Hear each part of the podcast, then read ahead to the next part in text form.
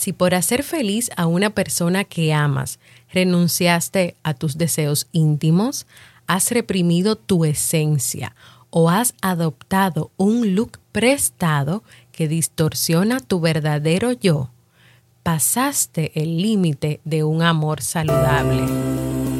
O peor, si esta fue la prueba de amor que te exigieron, ¿sabes qué? No te amaron o no te aman lo suficiente. Walter Rizzo. ¿Quieres mejorar tu calidad de vida y la de los tuyos? ¿Cómo te sentirías si pudieras alcanzar eso que te has propuesto? ¿Y si te das cuenta de todo el potencial que tienes para lograrlo? Bienvenida al programa que te ayudará a desarrollar hábitos, establecer mejores relaciones, empoderarte y potenciar tu estado de felicidad personal.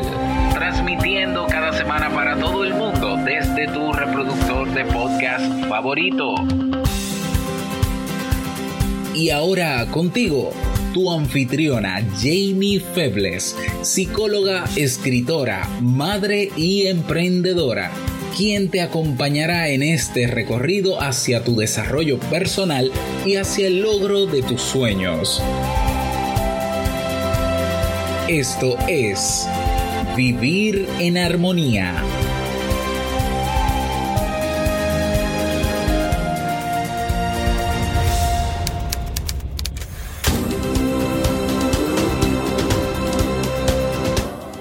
Bienvenidas al episodio 215 de Vivir en Armonía. Mi nombre es Jamie Febles y estoy muy contenta y feliz de poder encontrarme compartiendo contigo en este espacio. En el día de hoy estaremos compartiendo el tema Hasta dónde amar sin olvidar quién eres y nos despedimos del libro para este mes de marzo. Entonces, ¿me acompañas?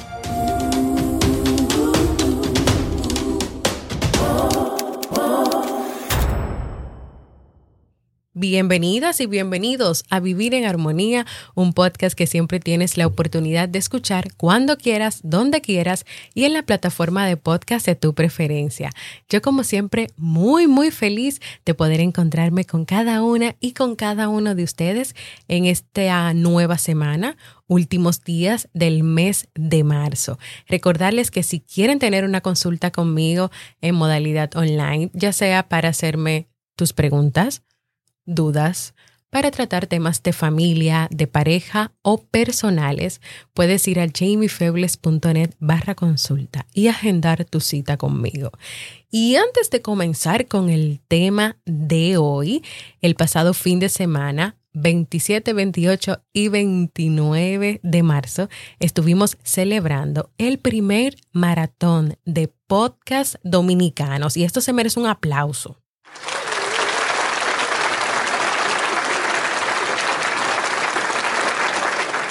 Un evento de muchas semanas, muchos días de trabajo, de esfuerzo de parte de Robert Sasuki, de esta servidora y de un grupo de podcaster que dijo que sí a poder hacer este evento y participar de este evento que tenía como objetivo que los dominicanos y también los que no son dominicanos pues conocieran los podcasts que se están produciendo y trabajando aquí en el patio, como le decimos nosotros a nuestra querida República Dominicana. Gracias a los que pudieron estar ahí acompañando pues todo el evento y también acompañándome a mí de manera especial con los temas, con los dos episodios de Vivir en Armonía que estuve participando, así como también con los temas que Robert y yo estuvimos participando con Entre Pareja y claro, también conociendo pues los demás, los demás podcasts que se producen en República Dominicana. Fue un evento súper diferente, nuevo, donde yo también conocí verdaderamente pues las diferentes propuestas y sobre los diferentes temas que tratan estos podcasts, que ahí es donde está la riqueza del podcast, que de lo que sea que tú quieras aprender algo nuevo, tú puedes encontrar una voz que te acompañe, que te enseñe, que te guíe. Puede ser un podcast de comedia porque te gusta la comedia, porque te gusta reír. Puede ser un podcast de moda, de música, de aprendizajes. Hay un podcast que conocí de ética y se llama Éticamente, que, que de verdad me gustó mucho. Hay unos podcasts muy interesantes de entrevista y desde aquí le envío un saludo pues muy caluroso a todos los podcasters de República Dominicana que estuvieron apoyándonos. Un saludo a Natalia de Poachela, a Adelso de Entre Amigos, a todos, a todos y cada uno de esos podcasters que dijeron que sí y que estuvieron ahí. Les envío a todos un abrazo. Así que nada, en el día de hoy, aunque me había tardado un poco en hacerlo, ya que me enfoqué en ofrecerles contenido para ayudarles en estos días con las situaciones que hemos estado viviendo con la pandemia del COVID, hoy quiero retomar como cada mes, luego que terminamos de leer un libro, el resumen del libro recomendado en el mes de febrero. Recuerden que si leemos un libro en febrero, en marzo me toca hacer el resumen. Por ejemplo, hoy cerramos el libro de marzo, entonces ya la semana que viene, la próxima, yo tengo que darles a ustedes a ustedes ese resumen del libro. ¿Hasta dónde amar sin olvidar quién eres? Este es mi resumen del libro Los Límites del Amor de Walter Rizzo. Si el amor, si el amor solo fuera sentimiento y emoción pura, las personas quedarían inevitablemente a la merced de sus altibajos y cambios. Sin embargo, los consultorios en el día de hoy están repletos de mujeres y hombres valientes que rebaten la idea de que el amor es incontrolable y totalmente irracional. Pero es que nadie es víctima del amor sin su propio consentimiento. O sea, no es que yo soy víctima del amor, a mí siempre me pasa todas las cosas malas. Eso no pasa porque sí, porque se porque quiso pasar o porque se dio. Eso ocurre con tu propio consentimiento, sea consciente o inconsciente. Nuestra cultura nos ha querido vender el amor desde la idea peligrosa, hagas lo que hagas, te amaré igual. O que a pesar de los engaños, de los golpes, del desinterés o del desprecio, nada cambiará mis sentimientos. Y qué triste que todavía, hoy en día, muchas personas crean en estas ideas, ideas que son irracionales e ideas que no te van a permitir a ti vivir un amor constructivo, pero sí un amor dañino. Señores, pero ¿a quién se le habrá ocurrido semejante barbaridad? Si el amor le justificara todo, estaría entonces por encima de los derechos humanos que todos tenemos, estaría por encima de la justicia, estaría por encima de la ética. Entraríamos en un todo vale afectivo que funcionaría como una bomba, sí, como una bomba de tiempo a punto de explotar o en cualquier momento a explotar, donde el ser para otro queda automáticamente validado, o sea, lo primero es que tú seas para tu pareja y el ser para ti sería un pecado, estaría mal, sería incorrecto. En serio, el mito del amor sin límites ha hecho que muchas personas establezcan relaciones totalmente dañinas e irracionales en las que se promulga el culto al sacrificio y la abnegación sin fronteras.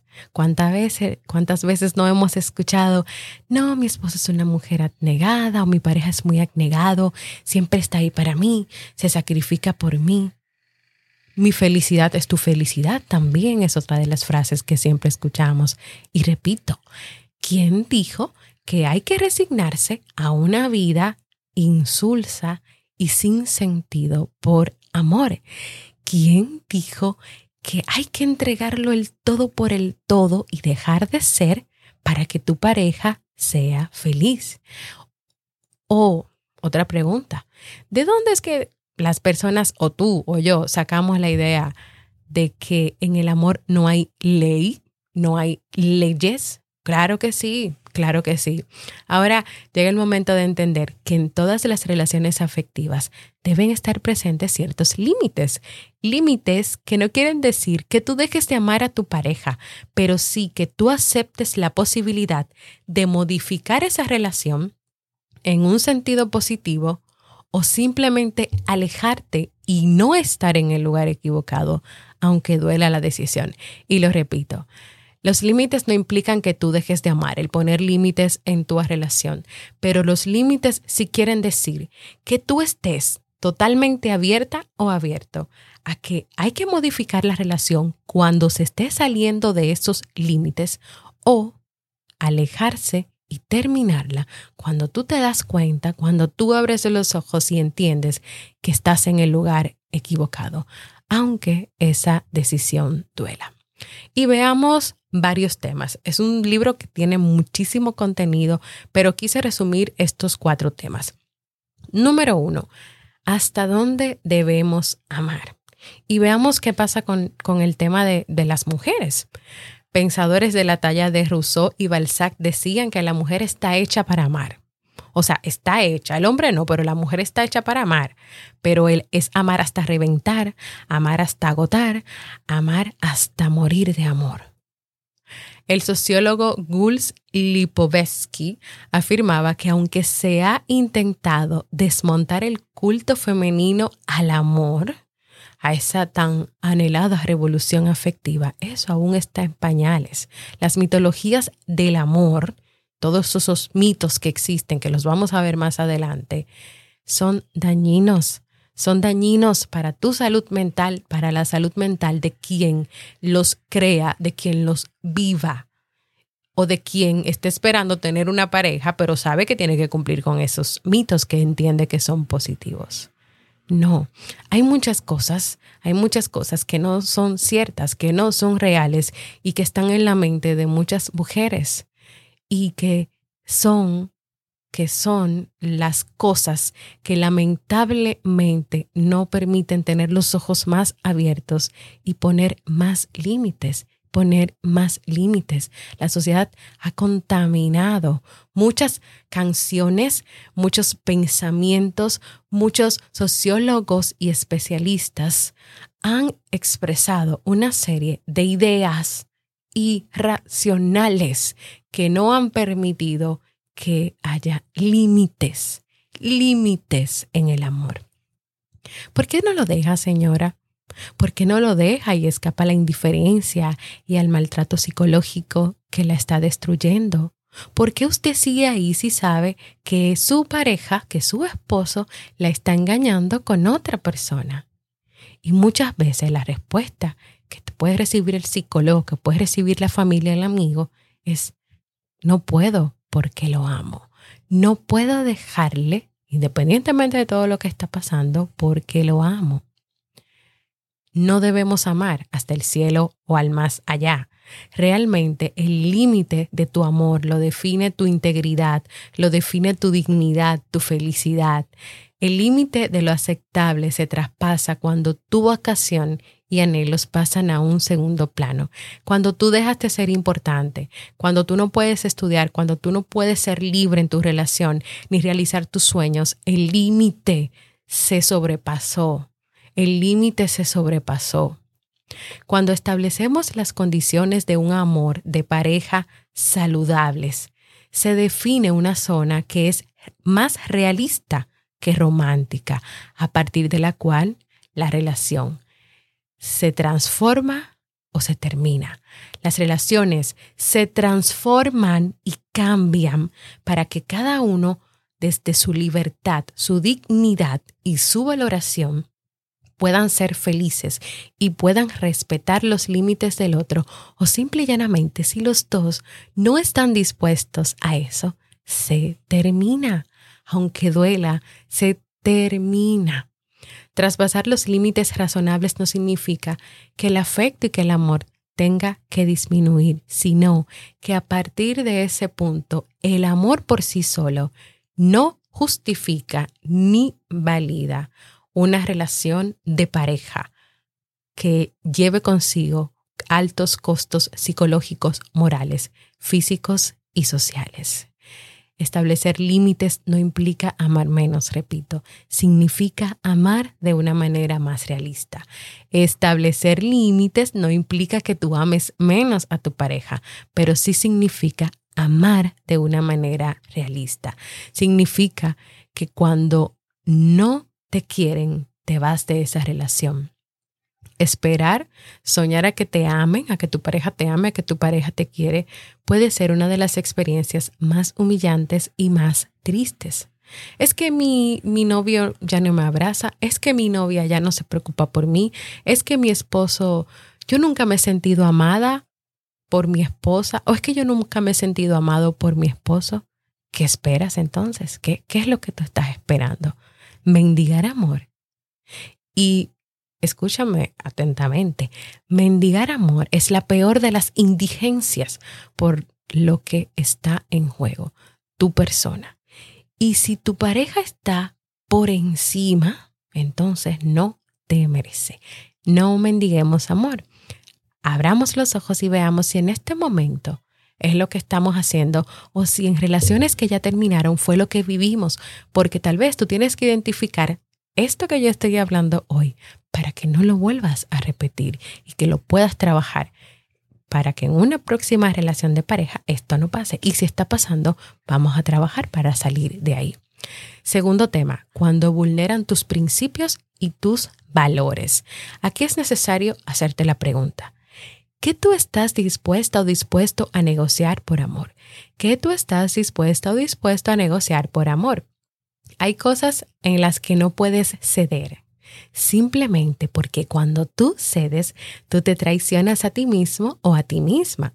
El límite de lo que se negocia o de lo que no, lo pones tú, pero hay una cosa que tú tienes que tener presente. El límite de lo negociable tiene que ser tu dignidad personal, la opción que tú tienes y el valor que tú tienes, el respeto. La dignidad tiene que ver con la autonomía, con sentirte digna o digno, con aceptar quién eres y sobre todo con entender y aceptar que tú, que tú eres merecedora o merecedor de respeto, independientemente de lo que pueda estar pasando en tu relación o de lo que te haya dicho tu pareja. Tú siempre vas a merecer respeto. Todos siempre vamos a merecer respeto. ¿Cuándo saber? ¿Cuándo saber qué, qué puede afectar tu dignidad o cómo se está afectando tu dignidad? Cuando tú experimentas indignación, cuando tú sientes que tus intereses que tus intereses han sido maltratados. La premisa es, o la idea es, que tú conserves tu ser moral y que tú te niegues a ser objeto. Y un buen comienzo para tú caminar hacia eso para tú caminar hacia eso es que tú entiendas que tu pareja no vale más que tú. Que todos los seres humanos, que tanto tú como tu pareja, tienen los mismos derechos en dignidad y en igualdad. Y existen dos factores que afectan la dignidad personal. Número uno, convertirse en un instrumento para satisfacer a otros. Juana se quejaba, esta persona se quejaba porque su marido la obligaba a tener relaciones cuando ella no quería. Él no le pegaba, pero la hacía sentir culpable y la amenazaba si ella no tenía relaciones con él, con que la iba a dejar. En una cita con el psicólogo, el esposo comentó que eso que él hacía no era abuso, no era violación. ¿Por qué? Porque Juana simple y llanamente era su mujer y él tenía derechos sobre ella. Señores, este señor indiscutiblemente ha perdido el norte. Obviamente lo que él hacía era abuso, era violación. Él solamente estaba pensando en sus derechos o en sus necesidades, pero no, no tenía presente los de su pareja. Se estaba olvidando completamente de su pareja. Si tú dejas que tu pareja se aproveche de ti o te explote en algún sentido, tú has traspasado los límites del amor. El segundo factor que afecta a tu dignidad personal es perder la autonomía. Y aquí vemos el caso de una señora que ya entrada en años decía, mi esposo es encantador, generoso, nada machista, siempre me da permiso para salir. Obviamente, no se trata de que tú salgas y no, no le digas, o sin rastro, o sin avisar, porque te puede pasar algo y tu pareja no, no sabía que tú habías salido. Pero pedirle permiso como si fuera un hijo su mamá o un hijo su papá. Pero ¿qué tipo de relación amorosa puede haber cuando uno de los dos tiene el poder y la autoridad de otorgar indultos, permisos y aprobaciones de todo tipo? Señores, señores. Tercer tema, ¿cómo tú puedes saber si estás amando irracionalmente? Si la convivencia con tu pareja, con la persona con la que estás, se comienza a convertir en un esfuerzo cotidiano por explicar y justificar todo lo que piensas, todo lo que sientes, todo lo que quieres, así no haya patadas, ni gritos, ni berrinches, la relación está yendo cuesta abajo. Había una joven que ella se ponía súper feliz cuando su pareja se iba de viaje, ya que ella sentía que era ella misma, que ella era libre, que podía hacer lo que ella quería, vestirse como quería, salir con sus amigos y amigas. O sea, esa semana en que su pareja se iba, eran vacaciones para ella. Y un día el psicólogo le preguntó que por qué seguía con él. Y su respuesta fue tajante. ¿Y quedarme sola? ¿Y yo quedarme sola? No, mi pareja me da seguridad, me acompaña. Y en el fondo, muy en el fondo, yo lo quiero. Señores, el costo que paga esta joven para sobrellevar su miedo a la soledad es estar con alguien que le quita la felicidad y la libertad. ¿Será que alguien hoy te está quitando tu felicidad y tu libertad? Número cuatro, y ya último tema, pensamientos idealizados sobre el amor. La idea de la entrega total y la negación sin límites se sustenta en varios mitos o en varias ideas erróneas. Número uno, mito número uno, si hay amor, yo no necesito nada más. Esta creencia, en esta creencia es, está relacionada con que el amor romántico basta para que una relación funcione adecuadamente. Por ejemplo, a las personas que van a terapia por problemas de pareja y le preguntan al psicólogo, pero ¿por qué nosotros peleamos si nosotros nos amamos?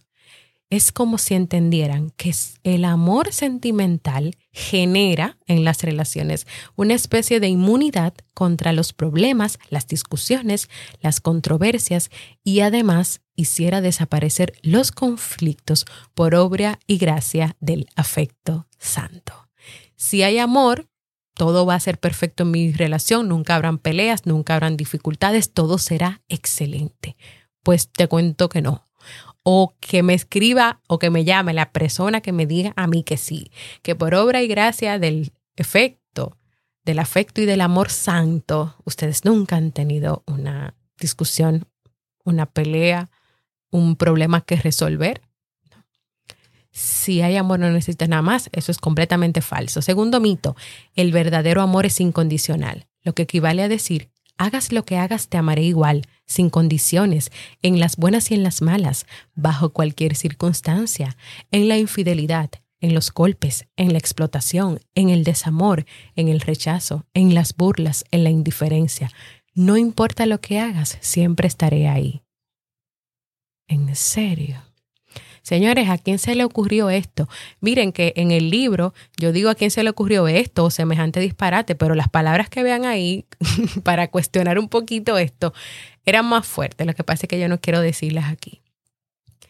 Eso es lo que significa amor incondicional, no es en las buenas y en las malas, es que yo te voy a amar independientemente de que tú me pases por arriba, de que tú te me subas arriba, de que tú me limites, de que tú pisotees mi dignidad porque claro, en algunos momentos, porque la persona lo permite.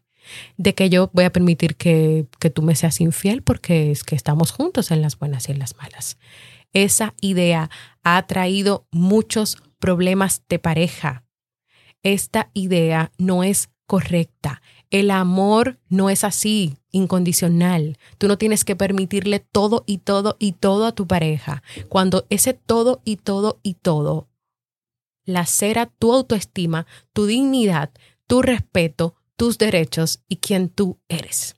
Wow, yo me siento como Robert cuando él se emociona así hablando con, con los temas en Te invito a un café. Y tercer mito, el amor es eterno. El amor es eterno. Es decir, que una vez que ese amor se instala, pues manda y tú no puedes ni acortarlo, ni alargarlo, ni modificarlo. El síndrome de la asfixia amorosa, el amor no te toca, sino que se te incrusta por siempre y para siempre dentro de ti. Señores, esto no es así. por desgracia para los soñadores que piensan que el amor es eterno. Primero está la etapa del enamoramiento, que ustedes saben que eso va al principio de todas las relaciones y que eso tiene un tiempo limitado y no pasa de ahí por más que tú quieras. Por eso es que muchas parejas dicen, pero él al principio hacía tal cosa y ya no lo hace. Bueno, eso era en la etapa del enamoramiento, eso era lo que había que hacer en esa etapa. Segundo está el amor pasional. El amor pasional, si tú no haces nada para mantenerlo activo, este tiende a bajar y su dinámica natural es esa. Muchas veces en tu relación de pareja pueden estar muy bien pasionalmente, puede ser que baje porque alguno de los dos se descuidó o porque los dos se descuidaron, entonces tienen que volver a activarse, tienen que retomar la, hacer una nueva dinámica, cambiar la rutina. Ese es el, el tercer segundo. Y el único amor estable es el que surge, ¿tú sabes de qué? De los acuerdos, de la amistad entre tú y tu pareja o entre las parejas y de la afinidad en algunos intereses básicos. Entonces el amor no es eterno, el amor depende de cosas como las que te mencioné ahora. Hay distintos tipos de amor, distintos momentos, distintas fases, por lo tanto es cambiante, no es eterno. Y para ir cerrando este resumen del libro, para ya cerrarlo, yo quiero invitarte a que de verdad, si no lo pudiste leer cuando lo hicimos, que lo hagas. Y estamos en un momento en que hay muchas personas que están buscando material para aprender, para crecer. Léelo, porque esto podría abrirte los ojos a lo que verdaderamente es importante y necesario que esté presente en las relaciones de pareja. Tal vez con estos conocimientos tú puedes compartirlo con otras parejas o pueden leer el libro Tu pareja y tú y que tú puedas aprender lo que tú necesitas cuidar y proteger en una relación de pareja, que es tu dignidad, tu valor, tu autonomía y lo que no debes permitir, pues no permitirlo. Y claro, cuestiona esas ideas del amor que tal vez tiene y que tal vez están afectando tu relación de hoy o han afectado tus relaciones pasadas o pueden afectar tus relaciones futuras. Recuerda que el individualismo responsable requiere que quieras a tu pareja primero queriéndote a ti misma o a ti mismo.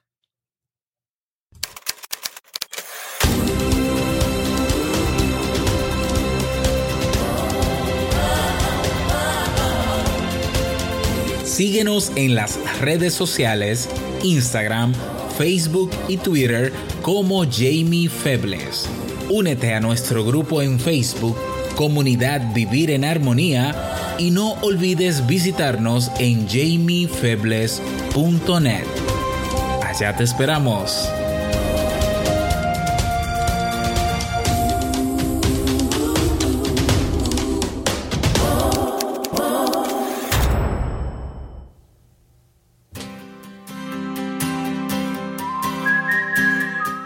Nos despedimos del libro para este mes de marzo, No te ahogues en un vaso de agua de Richard Carson.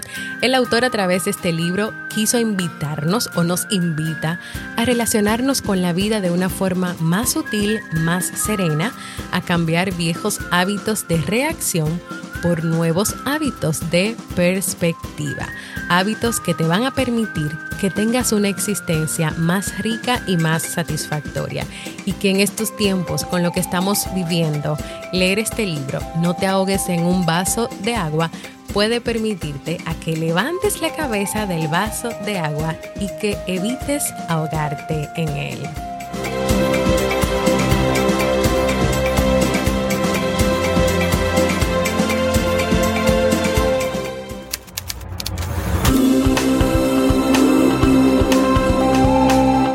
Y antes de despedirme, quiero animarte a que propongas nuevos temas para que sigamos trabajando en este podcast Vivir en Armonía.